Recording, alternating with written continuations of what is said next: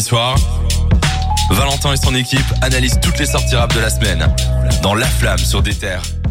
Ça va, vous avez pris votre dose de bonne musique parce que là, Là, ici, on va. va rentrer Ah, dans les bien. fins fonds de l'humanité. Je suis resté debout carrément. Là, tu peux te rasseoir, tu peux me t'endormir si Non, tu je suis trop chaud. Franchement, c'était assez incroyable. Moi, je, je trouve ce, ce feat assez exceptionnel en discuter. Mais ici, on va essayer de se concentrer un peu parce qu'on retourne dans l'univers de Django, quelqu'un qui est un peu moins marrant que ce son. Euh, Cédric, t'as peut-être quelques infos pour nous lancer sur le sujet?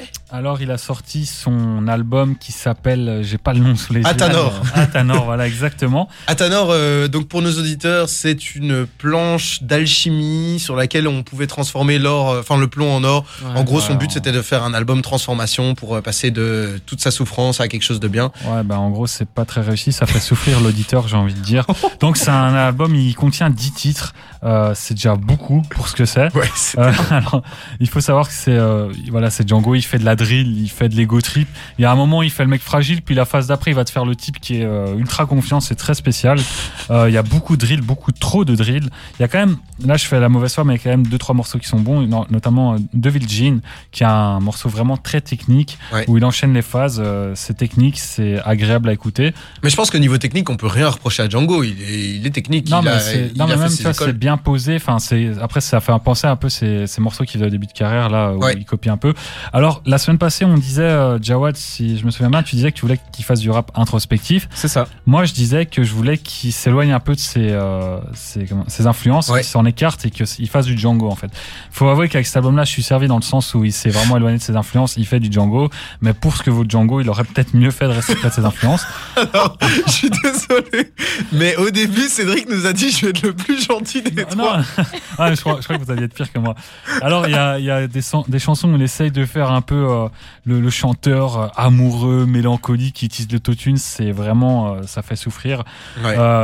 Il y a un morceau, il fait rage, enfin, ça s'appelle Rage, il Oh, hurle. putain, c'est le pire. Ouais, alors ça, moi, je suis pas convaincu, mais au moins, c'est d'une no-mélodie. Il essaye un truc vraiment nouveau qui, euh, qui apparaît assez peu dans français. Non, mais moi, je veux dire, par rapport à Rage, il y a un truc qui m'a choqué. Donc, euh, moi, par rapport à cet album, je trouve que c'est la même chanson pendant 10 titres et la chanson la plus insupportable du monde. C'est un truc euh, où t'as l'impression qu'il gueule avec le même flow et avec la même prod en permanence.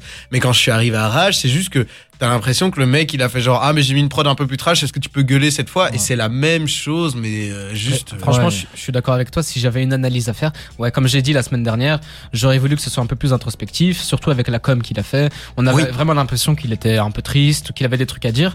Et au final, c'était que un 10 titres. J'avais l'impression qu'il y en avait 35. Ouais, ouais, ouais. C'était super répétitif. D'ailleurs, il était passé euh, sur le code avec Mehdi Maizi et il disait justement euh, que lui, il était libéré de ses influences, etc. euh, depuis le début même. Et il disait, euh, il avait dit quand on lui a pas- on l'avait comparé à Nekfeu, il avait dit même, euh, oui, j'ai écouté ce qu'il faisait, mais je trouve qu'on faisait pas du tout la même chose, alors que, enfin, c'est assez dur de renier les yeux, ressemblances, quoi. quoi. ouais. Ça saute Ouais. aux yeux, ça saute aux oreilles. Pour, pour sa défense, à l'époque, quand voilà, il a pété en 2015-2016, Ouais. c'était un peu la norme de faire du rap euh, technique où on rappe vite. euh, on se rappelle de Niska et Damso qui avaient fait chez chez une radio concurrente. J'ai là, ouais, je pense. voilà.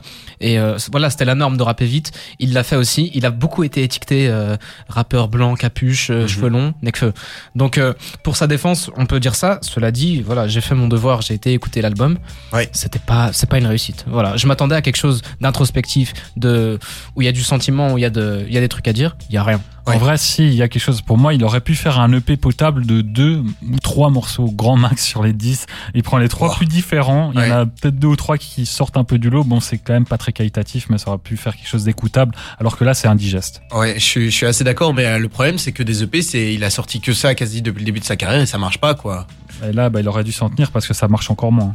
Bon, on est désolé, le jugement est assez dur pour Django. On vous recommande quand même de l'écouter. Euh, Donnez-nous votre avis, parce que ce qui compte, c'est au fond que vous fassiez vos propres avis là-dessus. Ah oui, c'est vrai. Euh, nous, on va s'écouter là-dessus un énorme banger avec Airplanes Partie 2 de B.O.B., Hailey Williams et Eminem. Euh, ça va nous replonger d'ici euh, quelques années en arrière. Mais après, par contre, on va revenir sur de l'actualité plus rap. On va parler de tout ce qui se passe chez les ASAP Mob. On va parler des Migos et on va faire un petit jeu pour clôturer ça. Donc, restez avec nous sur des terres, dans la flamme.